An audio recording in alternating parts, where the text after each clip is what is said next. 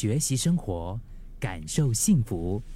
克敏的十一点这一刻，有时候我们会迎来莫名的低潮，不确定是发生什么事，就好像突然陷入了某一种困境当中，甚至是一不小心就开始否定自己的价值，对现在和未来感到困惑，失去对生活的动力和热情。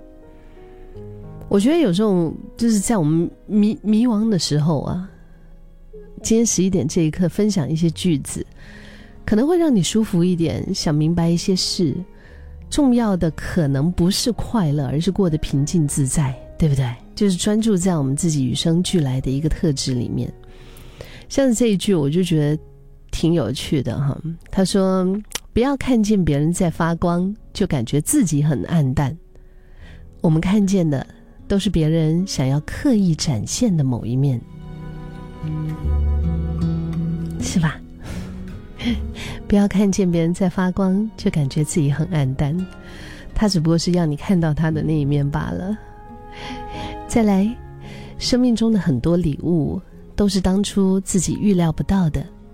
嗯，要相信，你走的路都没有白费。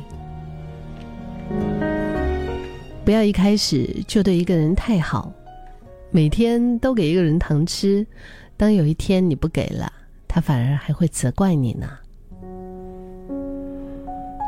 人生有许多问题，其实都是因为我们太过胆小，不敢做，不好意思做，于是我们就在不断的错过。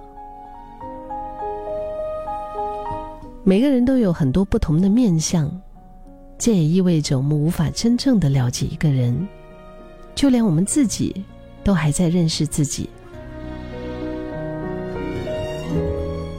和高手交流的时候，不要假装自己很厉害，因为他可以一眼识破你，留下负面印象。唯一的选择只有真诚。啊，来到最后一句了。哎，刚刚前面那一些。那几个句子里面有没有哪一句是你自己特别喜欢的？你可以跟我分享啊。还有这一句，他说：“为了长远的利益，你需要练习耐心的等待。